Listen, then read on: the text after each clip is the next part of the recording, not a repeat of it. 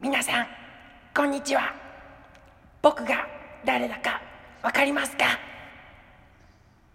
誰ですか？鬼ドスエドスエ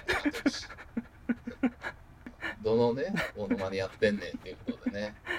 で、はい。あと知らんやつが突っ込まされてるから。っていう。はいあということ。で ネオ五条楽園の薮田浩平です今回はですね実はコラボレーション会ということでゲストの方にお越しいただいておりますはい。心の砂地というポッドキャストをやっております。DJ シャークことりんたろうです。よろしくお願いしよろくお願いしまますす。よいしょ。はいということでですね、このネオ五条楽園を聞いてくださってる桜の方はオープニングから意味のわからない声が流れたかと思うんですけれども鬼です。実は今回はですねちょっと、えートークテーマを設けたコラボ会になっておりまして、えー僕とりんたろうくんがもう敬愛するゆとりっ子たちのたわごとというポッドキャスト番組について、えー語っていくコラボ会となっております。イェーイ、ゆとたわで実はですねネオ五条楽園の方はこのコラボ会の後半戦となっておりましてで前半戦の方はですねりんたろうくんの心の砂地の方でも配信しておりますので今一旦一時停止ボタンを押して前半戦を聞きに行ってもいいですしこの後半戦を踏まえて前半戦を聞くもよしどっちも聞かずにゆとたわだけ聞くもよしという感じでやっていきましょうかね。よしでございます。はい。はい。ということでね、今週のゆとたわ。よ。はい、ということであの、まあ、前半「心の砂地」の方を聞いてからこっちに移ってきた方にはちょっと重複する部分もあるかと思うんですけれどもまあちょっと、まあ、簡単にシャーク君と私の、まあ、馴れ初めというか出会った経緯についてちょっと語っていただけますか？はい、えーっとですね、私、えーっと、今は東京に住んでるんですけども、もともと大阪、関西での方に住んでおりまして、その時にですね、91年会という、同い年の子たちで遊ぶグループみたいなのがありまして、そこにですね、全く同い年の面白いポケモンが出てきたよということで、あ史上三条らへんかな？三条らへんで見つかったという噂を聞いてですね、友達になり、そして気づけば今、ポッドキャストを同じく始め、そして伝説へ。そうですね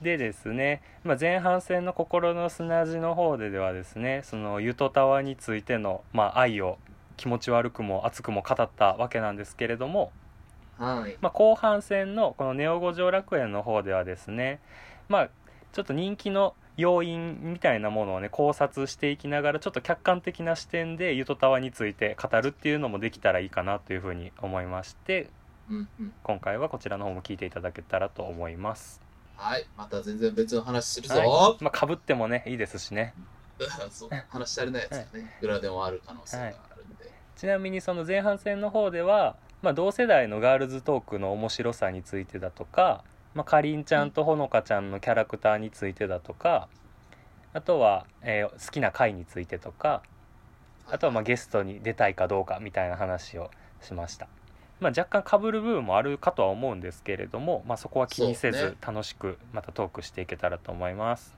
はいはーい。いや前半戦の方でも言ったんですけれども、まあ、このアイドルとか、まあ、モデルとか YouTuber とは違う、まあ、このポッドキャスターとしてこの音声配信コンテンツをメインとして支持されてるキャラクターっていうのが多分このゆとたわの人気の要因の一つであるかなっていうふうに思ってるんですけれどもそうですね。なんか結構ねやっぱエンタメ性というかパフォーマー気質な方々なので。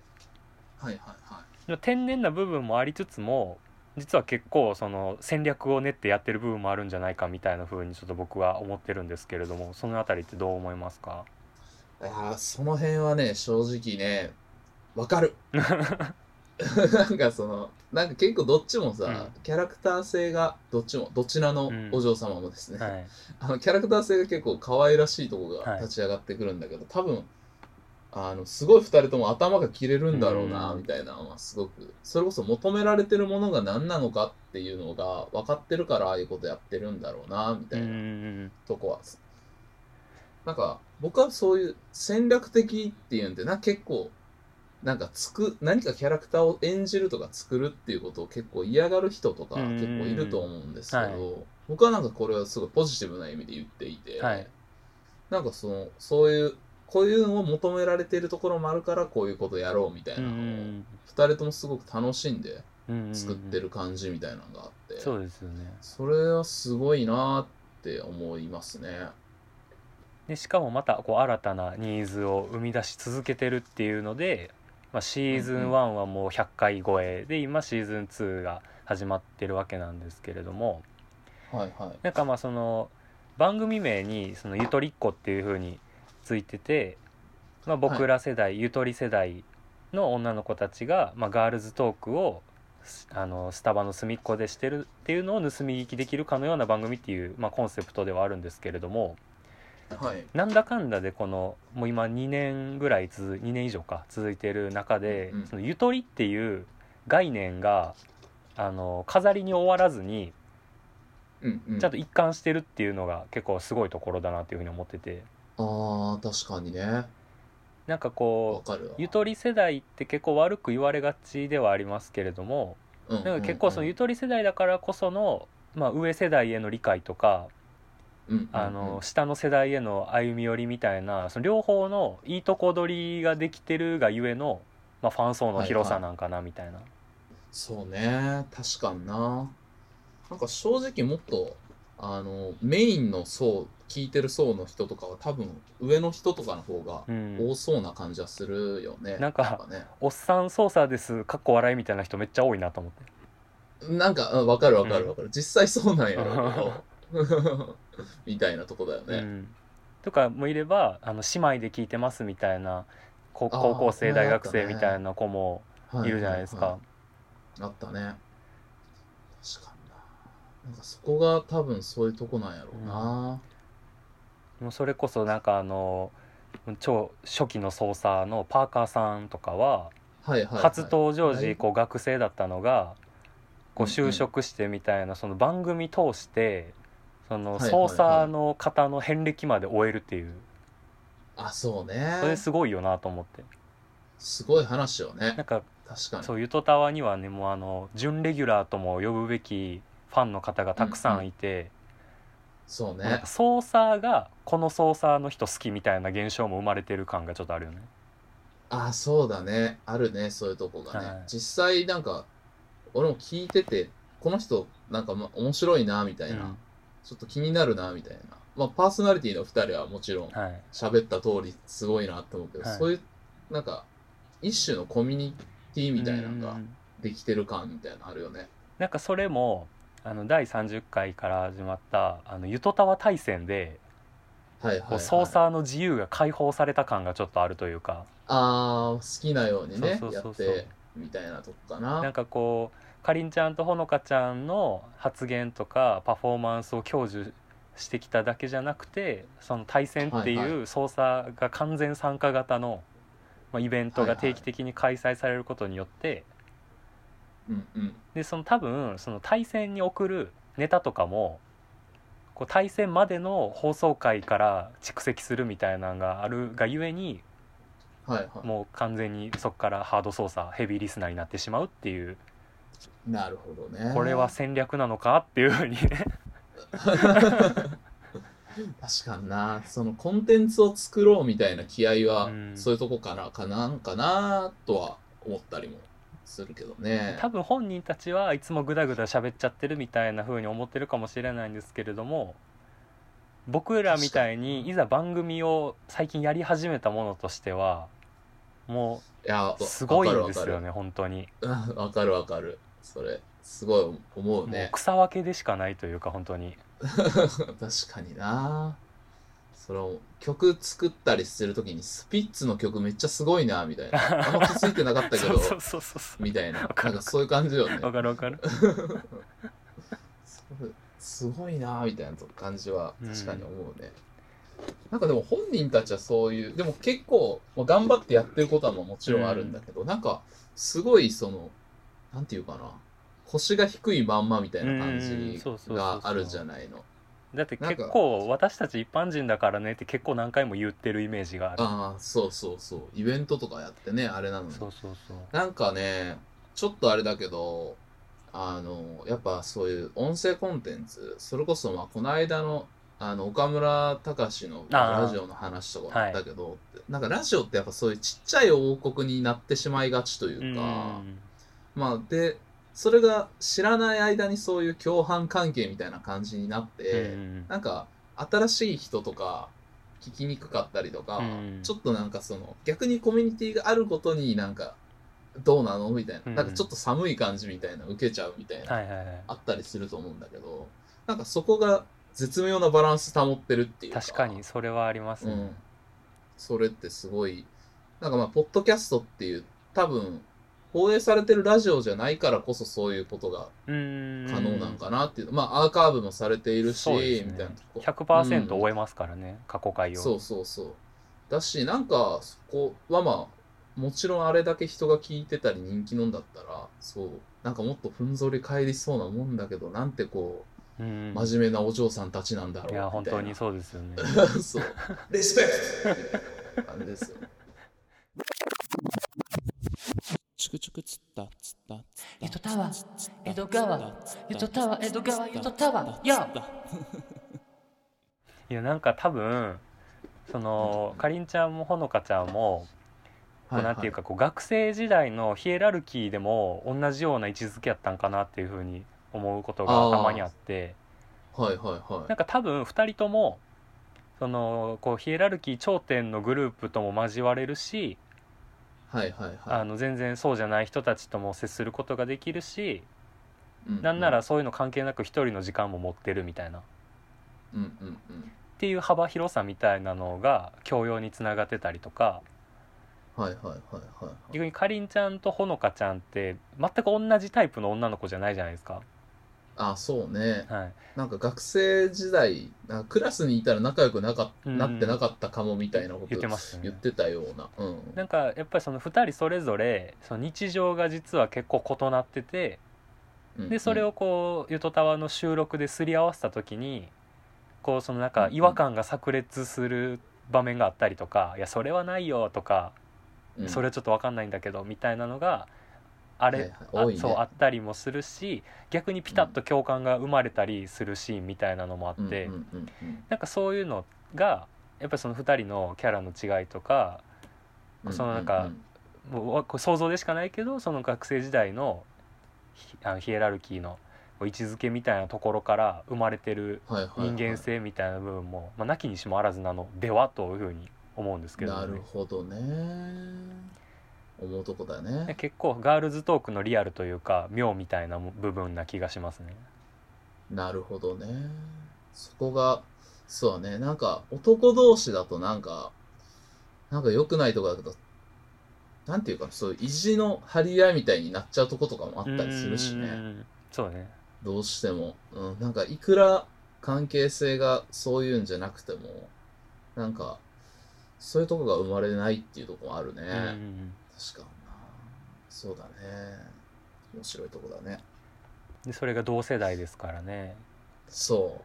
その辺がね。ぜひともねいつでも帰ってこれるんでいつでも止めて1回、第1回しいたけ占いと忖度しがちな プレゼント。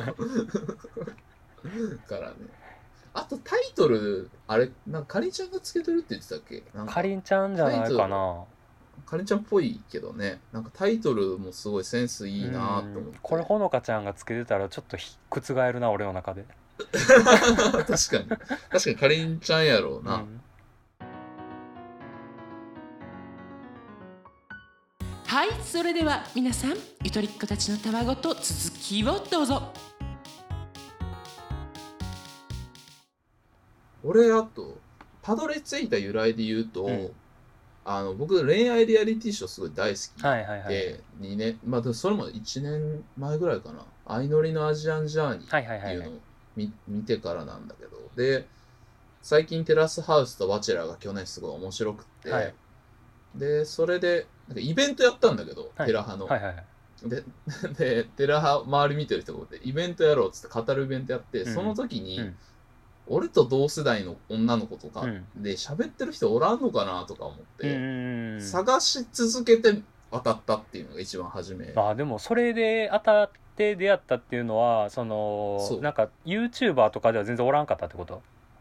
あそういないことないんだけど、なんかね恋愛リアリティショー語ってる YouTube の人とかって結構もうちょっとね、うん。なんかそのもっと路悪的っていうか、うんうんうんうんこれないわとかうん。いう感じとか、なんか、えっ、と、もっと、なんていうかな、そんなにな、まあ、言ったら中身のないツッコミしてる感じ。まあ本当に感想会になってるっていう。そうそうそうそうっていうことが多くて、でもなんかラジオとかでも意外と、例えばそんなに言及されてなかったりとか、で、ちょうどポッドキャストで、あ、これも同じぐらいの年の子らが喋ってるわ、みたいなうんで、ん。で、バチェラーのシーズン3がすごい不穏な感じで終わるんだけど、そうみたいですね。僕ちょっと途中までしか見れてないんですけどいやーあのちょっとぜひねゆとたわで全貌を知ったという。ゆとたわでね、全部知る。いや、なんかその不穏試合感でなんか、いろいろ証言を集めようみたいな感じで聞いてて、はいはいはいでもそのバチェラーの終わった後の回で、あの、アイナワニのアジアンジャーニーに AI っていうはいはいはい子が出てたのがゲストでね、ゆとたわに出てるありましたね。すごいなっていう回があって。知り合い元から知り合いみたいなの言ってありましたね。そうなんかね近いところにいたんだろうね、みたいなんで。それであれ聞いてなんかもともとはそういうテレハとコンテンツについてどう考えてるんかっていうのをうんうん。気になってみたけど、気づいたらそのパーソナリティうんうんに魅了されてみたいな感じで回を追っていってるんで、はいなんかざーっと流していって、なんか気になる興味のあるワードがあるで回を聞いていくっていうのも、いろんな戦い方の一つって感じ、うんはいはいはい。はい、とは思いましたね。なるほど。なんか、うん、その恋愛リアリティショーの話結構多いじゃないですか。多いですね。なんですけどこう実はかりんちゃんほのかちゃんが自分の恋愛談を話すのって、実はほんまはいはいはにシーズン1の最後の方じゃないですか、ああ、喋ってたね。そうあの遠距離恋愛、まあ、ちょっと、まあ、ダメにダメになっちゃったみたいな話をはいしてたんですけど、なんか、まあ、僕らは言って最近聞き始めた組なんでもうまとめて追ってるのであれなんですけど、本当に2年かけて追ってた人からしたらうんうん結構衝撃やったんじゃないかなみたいな。ああ、その辺ね、確かに思うかも。だってこう心痛めてる間も収録はしてたとか多分あったんやろうし毎週ね、多分撮ってるんやろうしね。そうそうそうとか全然そのリアルタイムに話題にしてもよかったかもしれない中でなぜかこう、はいはい。最後の最後の方で結構そのあたりはちょいちょい、ある程度聞いてたから、ぜひその、うんシーズン1の最後そを聞聞くとそういう話が聞けるっていう、ね。でこれに関してはあの全部追った上で聞いてほしい回ではありますけどねあ、ぜひとも。こほのかちゃんかりんちゃんに感情移入できる体質になってから体に入れてほしいですね 体入れてほしいね。あとなんか、そのせいもあるのかな、はいなんかシーズン1最後はい終わって、シーズン今シーズンはい2なんですけど、なんかシーズン2になってからなんかいろいろなんか解禁されてる感みたいな、うんなんかすごい感じるんよね。一番大きいので言うと「進撃の巨人」さんとかは衝撃回ですね、ああ、それあれすごいよな。僕あれあの辺はリアルタイムだったんですよ。はいはいはいはい。私もでございます。あれはびっくりしましたねシンプルに。あさあそう。なんかずっとあの番組にメールを送ってくれてた人が実は何々だったみたいなはい。話なんですけど、あれ面白かったないやあれすごいですよね普通に、いや普通にすごい。しなんかあの回の何がいいって、うん。なんかその2人のかりんちゃんとほのかちゃんとその魚人さんが喋ってるんやけどなんかすごいなんか戦友感がある会話になってる。確かに確かに。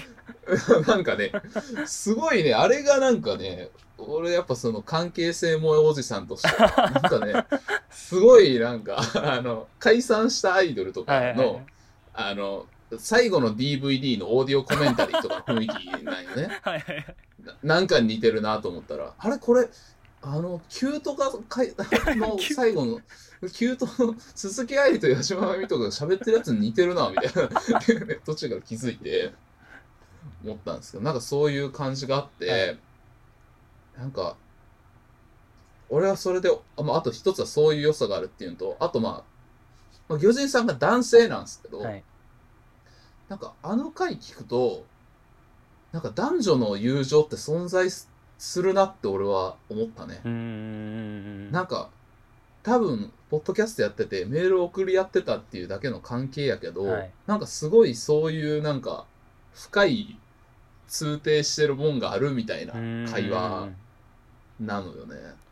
なんか、あれはそれですごいいい話だなと思って。そうですよね。しかもなんかあれ面白いのが、はいはそのそのおそらく進撃の魚人さん側がゆとたわの2人に憧れてる構図じゃないですか、まあ、憧れてるかどうかは別としてあそうね。矢印はそっち向きじゃないですか、い。はいはいはい。こうそれがあの矢印があの一方通行じゃなくなる感みたいなのが聞いてるはいはいはい。こちら側として嬉しいというあ、かそう。あそうねそうね。溶けていく感じがすごいいいないいカタルシスになった回というか。確かにそれだわ。そうね。そのカタルシスだと思う、うん、なんか ある種その僕らみたいなあの、うんうん、ちょっとおじさん操作の妄想を具現化した存在みたいな。はいはいはいはいはいはい確かにな。そうかもしんない。そうそういう夢を魚人さんが見せてくれてるのかもしれんな。それいいですよね。でしかもその魚人さんがあくまでもかたくなに自分の素性を隠したまま操作で居続けようとしたっていうのがまたいいですよね。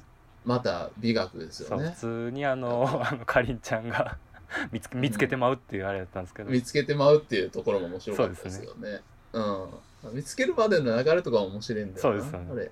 うんあれねぜひね、はい。シーズン2第7回8回ぜひねお聞きください、はい。最近ヘアアイロンでやけどができた。5個目ここめ。ゆとた。わあの、うんうん。まあ直近のあのソサタワの回でね。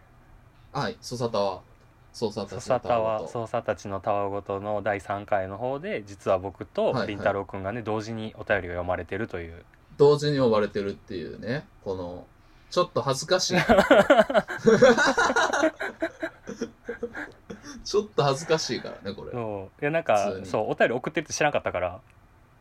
なるほどね。で俺もう僕はあもしかして読まれるかもと思って再生ボタンを押して正座して聞いててうんうん。あシャーク君読まれた。あ俺は俺はああいやもうあ終わる終わる。あああー来たーみたいな感じで僕は一番最後に 読まれたわけなんですけれども。俺はなんかヤブちゃんが送ったっていうのは知ってたから、うん。俺読まれて嬉しかったんやけどこれヤブちゃんを読まれへんかったらなんか 悪いななんかなんかそそ忖度しがちなメール。みたいなさだってさでもなんかでもなんか、ね、よかったいいお便りでしたしねいやそう僕のガチエピソードやったんですけどねあれも。ガチそう。話しかけられやすい。話しかけられやすい体質の話。これちょっとネオ五条楽園の方でも後日したい話ではあるんですけれどもね。ぜひとも、ね、そっちの方も聞いていただければと思います、ね思います。いろんな視点からね、はい。確かに。激レアさんに出した方がいいって言われてましたけど。いやもう激レアさんよりゆとたわで読まれた方がもう完全に嬉しいですね。弘中綾香オードリー若林よりもかりんほのかな。いいやもうそうですね。もうなんなら僕はあもの TBS ラジオの「ハライチのターンで」あのメール読まれた時よりも嬉しかったですね、ハライチのターンより。まあ、もハライチのターンは、まあ、読まれるやろうと思って送ってたんで。読まれるやろうあそそういうね。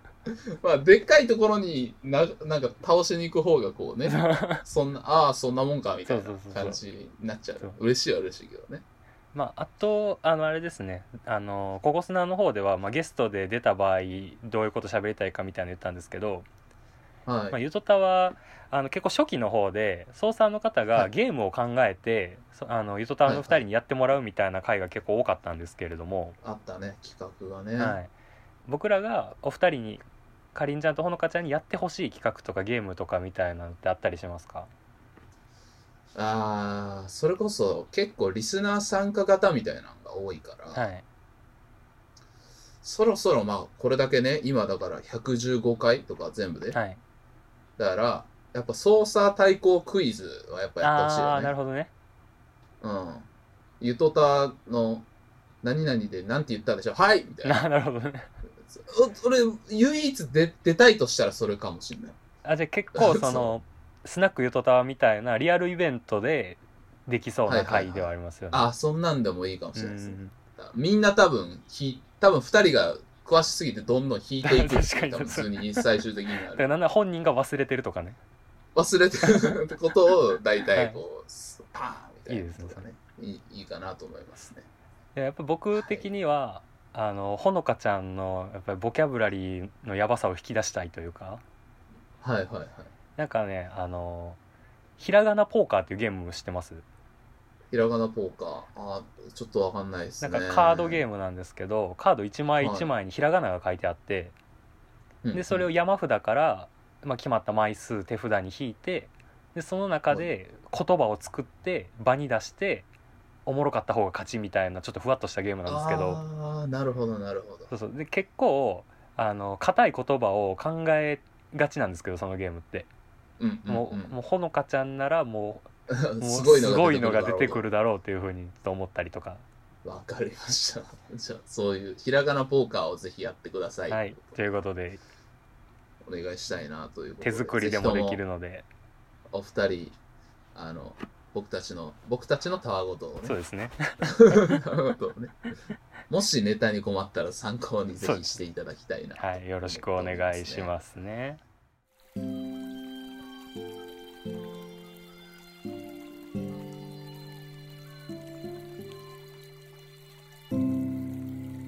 た。わはい。ということで、えー心の砂地とネオ五条楽園のコラボ会ということで前半後半に分けて収録に臨んだわけなんですけれどもゆとたわの2人にはねまあちょっと申し訳ない気持ちもありつつでもやっぱ聞いてほしいなっていう気もありつつ、まあ、なんならちょっとご意見いただければなっていうところもありますね ああわよくばあわよくばみたいな。いやいやよくないですよ。やっぱすいませんし失礼させていただいておりますみたいな感じで。基本的にはそういう気持ちでしかないから。だからもし,、まあしまた今後あのスナックゆとたわみたいなリアルのイベントにもし参加するってなったらもう、はいはいはい。頭下げながら登場するしかないですねちょっと。あはいはいはい。あのなんかでもねご時世があれですけどあったらぜひ一緒に見に行きたいですね。そうですね。やっちゃんが来れるんだったら。うん。そうスナックゆとたはい羨ましいなと思いましたねやっぱり後で知って、後で知ってね行きたかったみたいな、うん、でこれちょっと裏話なんですけどはいはい。あの多分 あのかりんちゃんほのかちゃんも知らない裏話なんですけどほいほい。スナックゆとたわであのい。ゆとたわ新聞っていうのをね配ってらっしゃったんですよね。なるほ 実はあの新聞を印刷したん僕なんですよ。ど出たー！すごいじゃないのよこれ。僕もめっちゃびっくりしていやすごいの持ってるじゃないのよ 実は、まあ、あの僕別にちょっと隠してないんで言うんですけどあの、はいはい。大阪のあの印刷会社でね働いてるんですけれども、は某ね。某印刷会社で働いてるアート系のちょっと変わった印刷会社で働いてるんですけれどもこの前仕事中にあの別別件でちょっとお客さんの注文履歴を遡ってたんですけどたまたまねほのかちゃんと名字が一緒の方やったんですよはいはい。でそのうちの注文履歴全部 G メールで管理してるんですけど、ああ出ちゃうもんね。それで名字検索したらあの受信メール一覧にね「あのたわごとゆとりっ子たちの」って書いてあって。あれ？みたいな。びっくりしますなでそれは。でえっと思ってん。そう見に行ってあこれが例のってなって でそあの印刷した現物も残してるんですけどうちに保管用で。ああちゃんとね。でそれを実物見に行ったら印刷したん自分やったっていう。だから知らん間にそうなんですよ。こうやって作業で受けたやつはそう。やってんなっつって。そう未来未来の操作が。やって保管してたけど。それすごいね。めっちゃびっくりしたのいやそれすごいよ、ででもめっちゃ面白いのが多分最初あのジンみたいな冊子を多分ね作りたかったけど断念したみたい。なことをねあのスナックゆとたの前準備会中で言ってはったんですけど そのジンを作ろうとして断念して新聞に切り替えた涙ぐましい。メールでの攻防戦が垣間見えたのがめっちゃ面白かったです。その辺もね、はい。持ってる、なのであの裏側やばい話だねそなのれでゆとたわの2人は今後またなんかそう新聞とか冊子とかを作りたい時はもうあの気兼ねなく言って言っていただければも頑張って融通を聞かすと。うそうですね。余談余談も余談ですけど実はこういう裏話が。やすごい話すごい話でしょそれ。これちょっと本人に届いたらねちょっと気使わせる可能性もあるのでちょっとあれなんですけれども。っていうルートでファンと、ね、ゆとたわの人たちとつながったというエピソードが 出ましたので。はい。ということではい、えー皆さん、えーお聞きいただきありがとうございました。ぜひ心の砂地の方もゆとり子たちのたわごとの方本家の方ももちろん聞いていただければと思いますのでよろしくお願いいたします。ありがとうございます。はいありがとうございました。それでは。こんばんは。おやすみなさい